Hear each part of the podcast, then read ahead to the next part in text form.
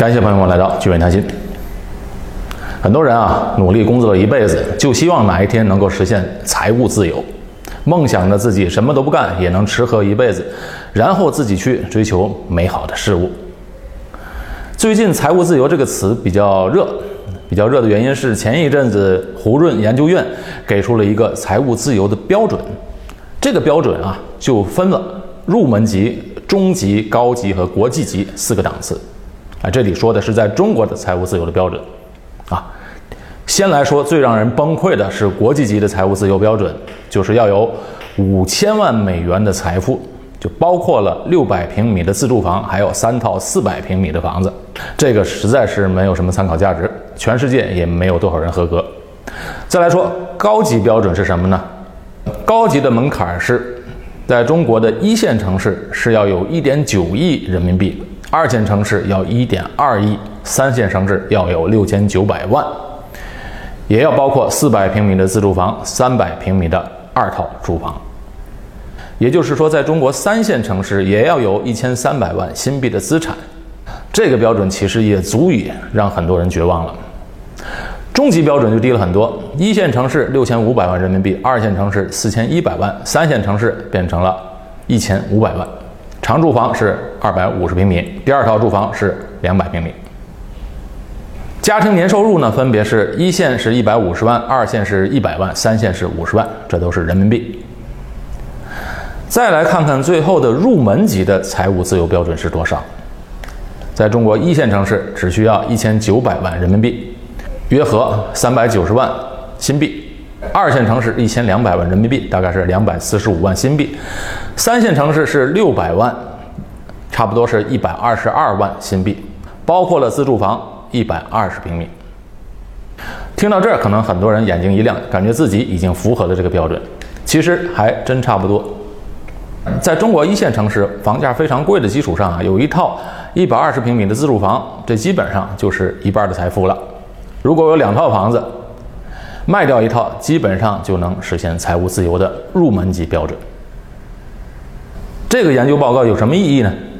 其实没什么意义。这个标准没有任何的参考意义，纯粹是博人眼球加上贩卖焦虑。有意思的是啊，在国外实现财务自由反而比在中国要容易得多。我看到的数据，在纽约的财务自由的标准为三百五十万美元。在悉尼为两百五十万美元，仅仅相当于一线和二线城市的入门级的标准。那么，在新加坡实现财务自由的标准是多少呢？难度大不大？如何能够尽早实现？今天我们就聊一聊这个话题。我们来先说，我们先来说一个公式。哎，这个公式就是家庭年支出乘以二十五等于财务自由的净资产。这个公式其实来自于百分之四的永续现金流的概念。我们其实不用费力的去研究什么胡润的财务自由的标准，只要算我们自己的账本就行了。也就是说，你家庭的可投资的资产不算房产啊，可投资的一笔钱去做投资理财，只要每年取出不超过百分之四，产生永续现金流是没什么问题的。比如说，如果你手头有一百万新币的现金，每年取出四万块钱来花，是可以一直永续持续下去的。每年四万块，每个月差不多三千三百块了。对于一般家庭最基本的开销，应该是够了。那至于通货膨胀，也无需担心，因为你的钱在资产上嘛，温和的通胀，那么赚的钱呢，也肯定会更多。当然，每个家庭的情况是不一样的。你可以简单的用刚才的公式啊速算一下，也就是说，用你目前每年的家庭开销乘以二十五，得出来的数字就是你的家庭实现财务自由的标准。比如说，如果你每年家庭开销是四万块，乘以二十五，刚好是一百万，啊，不管这个数字是多少，你每年只取出百分之四，不超过百分之四，其他的都不管，一辈子也取不完，花不完。花不完的话，你还可以传给你的子女，孩子以后也能每年取出百分之四，一样是取不完、花不完。只要你们不乱动，本金和配置本身基本上有把握实现。所以你看，财务自由跟你有多少钱没多大关系，而关键在于你花多少钱。另外，在新加坡如果实现财务自由，相对于其他国家还更容易些。你相信吗？不相信啊？我给你算笔账。首先，在新加坡的储蓄率会比其他的国家高。那储蓄率有多少呢？百分之三十七。哎，这个数字大家都知道怎么来的了。对了，就是公积金。一个有正常工作的人，每月自己的薪水的百分之三十七都会存到公积金账户里面，自己交百分之二十，雇主交百分之十七。这样的存款率在全世界大城市中都是非常高的了。啊，有人会说，存到公积金里的钱和我自己有什么关系？有关系。有的人总觉得应该尽量多用公积金里的钱，少用自己手头上的现金。其实。这是非常不合理的，啊，这样的心态其实就是不把公积金里的钱当成是自己的钱。新加坡的公积金制度啊和其他国家不一样，新加坡公积金制度最大的优势是产权清晰，收益相对比较高，而且稳定无风险。产权清晰是这个制度得到认可信任的基石，因为你公积金账户里的钱包括了雇主交的百分之十七，都是你自己的钱。别人动不了，你的钱也不会被用来支付其他人的养老金，而且所有百分之三十七的储蓄都有百分之二点五到六的无风险收益。到你五十五岁的时候，你可以自由选择一个适合自己的养老计划后，其实这个就是一个国家的养老年金，剩下的钱连本带利全部能够取出来。当然有很多人到时候是不愿意取出来的，因为。公积金里的收益相对比较高，而且稳定，那放在里面想用的时候再拿也不迟。能够存下来的收入比例高，离实现财务自由的目标就更进一步。啊，关于公积金制度的细节啊，我在节目中讲过好多次了，大家可以关注，随时查看。在新加坡实现财务自由的第二个优势就是住房开销少。在新加坡，一百平米使用面积左右的房子，对新加坡人来说，只需要三十到四十万。我指的是新的祖屋。这样的房价仅相当一对年轻中产家庭夫妇四年的收入。在各国的大城市中啊，购置房产是中产阶层最大的支出，房价高低直接影响到消费能力和储蓄能力。那低房价就使得中产家庭敢于消费，可以把钱花在更加美好的事物上去，而不是过着房奴的生活，那心情是完全不一样的。有人说新加坡的福利少啊，没错，相对于欧美国家的福利是少，但完全没有福利我也不同意，因为这里住房政策其实是最大的福利。房子的开销少，可以留下更多资金用于投资。哎这个离财务自由又近了一大步。储蓄率高，房产开销小，还有一个优势就是新加坡的低税率。在新加坡的个人所得税税率是非常低的。哎，这个呢我也不细说，可以参照我之前的许多期节目都提到了这一点。除了税率低之外，还有许许多多帮助家庭的抵扣税项目。另外，在新加坡做投资理财可以做全球资产配置，这样就进一步减轻了投资集中在一个地区的风险。另外呢，在新加坡没有资本利得税，没有股息税，新加坡也不像大的国家对国民全球收入征税，海外的收入是不征税的。储蓄率高，住房开销少，加上低税率，是在新加坡实现财务自由的三个利好。但是仅有这三项还不足够，我们还一定要学会理财，把自己省吃俭用存下来的余钱去做理财。只要你能够实现每年仅仅百分之六的收益，就能够实现财务自由。不信的话，我们再来算一笔账。假设新加坡的一对大学生夫妇二十五岁，毕业后现在起薪中位数大概是每月三千五百，我们就按照三千五百来算。在新加坡，至少每年都会有一个月的花红，这就是说，这对夫妇每年薪水加上一个月的花红，我们仅仅按照他的储蓄率为百分之三十，百分之三十的收入用于投资理财，那这对夫妇的年收入加起来再加上花红为九万一千新币，储蓄率为百分之三十，就是每年存下来。两万七千三百新币用来投资理财。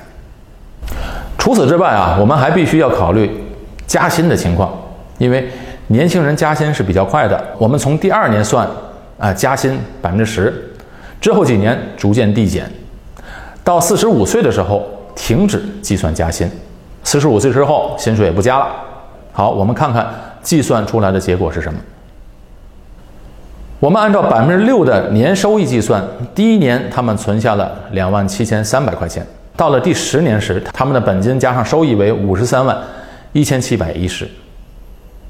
这时候啊，他们仅仅为三十五岁，越往后累积越多，再过仅仅五年，他们的资金池里就有一百零四万了。这时候他们多少岁呢？四十岁。我们继续算，从二十五岁到了三十年后，也就是他们五十五岁的时候，他们就会拥有三百九十八万新币的可投资资产。你看，复利的力量是非常惊人的，而且越往后雪球滚得越大。五十五岁时候有四百万的资产，按照我们的刚才的公式，每年取出百分之四，那么就是十六万。每个月一万三千多，这样一个永续的收入，可以说完全实现了财务自由。而且这个仅仅是按照百分之六的收益计算的，相当保守的投资。如果是百分之九的收益呢？那就是六百六十万新币的资产。如果是按照百分之十二呢？那么他们在五十五岁的时候。坐拥一千一百万新币的可投资的净资产，这样的资产啊，在新加坡不仅仅可以实现财务自由了，而且可以跨入到富人的行列了。投资理财的收益早已超过了他们的工资收入，那这仅仅是他们的五十五岁。以现在的人均寿命来讲，人生仅仅刚过了一半，他们今后大概率可以继续投资下去的。对他们来说啊，雪球越滚越大。之后的收益啊，也仅仅是一个数字游戏而已了。当然，连续多年的年回报率达到百分之十二是非常非常不简单的，一般人是做不到的。不过我经常会遇到啊，偏偏有人觉得这样的回报率简直是太 low 了，看不上眼，而他们去集中投资在一些高风险的股票和基金，那结果可想而知。其实呢，刚才提到的这对夫妇，收入非常普通的。而且仅仅是按照百分之六的回报率，稳扎稳打，最终实现了财务自由。实现百分之十二的收益是比较困难，但实现百分之六的收益其实是不难的。光公积金 ICA 账户里就有百分之四无风险的收益了。那你再用自己手头上资金或者公积金的一部分资金去做一些收益更高的理财的话，那么百分之六其实一点都不难。但前提是。他们必须相信这百分之六的力量。如果他们不相信百分之六的回报率，而是把辛苦存下来的钱用来追求高收益、高风险的话，结果可想而知，他们大概率会最终搞得一塌糊涂。因为理财这件事啊，没有神仙，只有控制住风险，才能最终胜利。在林家的《百万富翁》这本书中。作者斯坦利根据他自己调查的数据，就得出了成为百万富翁的奥秘。据他的调查，他说，通常这些百万富翁靠的不是运气，或者什么继承遗产，或者有什么高学历或者高智商让他们积累到财富。财富的积累更多的靠的是努力工作、坚强的毅力、周密的计划以及严格的自律等因素相结合的结果。那现在的中产家庭为什么会焦虑呢？这焦虑的来源在哪儿呢？其实非常简单，焦虑啊，肯定是因为钱不够花，是这个财务的缺口导致的焦虑。但是很多人其实对于财务的缺口是非常模糊的，正是对于未来财务的缺口的无知，才会去相信胡润这种非常夸张的研究报告，而导致了更大的焦虑。但是他们却始终没有找到焦虑的症结和解决方案。那斯坦利的这本书中还提到了关于实现财务自由的几个误区。第一，他说学历不等同于财富。哎，这一点我估计啊会颠覆了许多现在家长的认知。斯坦利在多年的统计研究之后得出了结论，他说名校生高学历并不能带来财富。那为什么许多家长还在执着于让孩子们读名校或者高学历呢？斯坦利在研究调查中发现。认为孩子们读名校取得高学历就能得到财富的家长啊，往往他们本身自己并没有实现财务自由，所以他们会盲从的追随大多数人的想法。第二个误区是收入并不等同于财富，这个道理很简单，每月收入一万块钱，花掉一万的月光族。和每月能存下来百分之三十的收入去做理财，十年后的差距是追都追不上的。他还给出建议说，实现财务自由要量入为出，开源节流是硬道理。最后一点啊，他一个建议啊很有意思，就是你要找一位投资理财上理念相同的伴侣。因为计算财务都是以家庭为单位的，所以要有一位勤俭持家的好老婆或者好丈夫，是实现财务自由非常非常关键的因素。所以我建议大家去读一读《邻家百万富翁》这本书啊，这本书呢是非常经典的一个理财的书籍。这本书籍的重点就是，Stanley 所观察到的富人们，往往都是一些。只买二手车、不穿名牌、有着良好消费习惯的普通人。好，今天的节目啊聊了很多。其实理财的重点就是要先有资本啊，没有资本何谈理财呢？资本它一定是靠控制消费欲望而省下来的。不懂得省的人，永远不可能实现财务自由。第二点呢，要具备基础的投资理财知识。因为如果好容易攒下一点钱，然后贸然去做各种各样的高风险的投资，那结果赔掉了一大半的人大有人在。刚才说了，既然百分之六的投资收益就可以实现财务自由，那你何必去冒风险呢？家里的主要资产一定要投在稳健的投资组合，分散风险，分散资产，这才是投资的王道。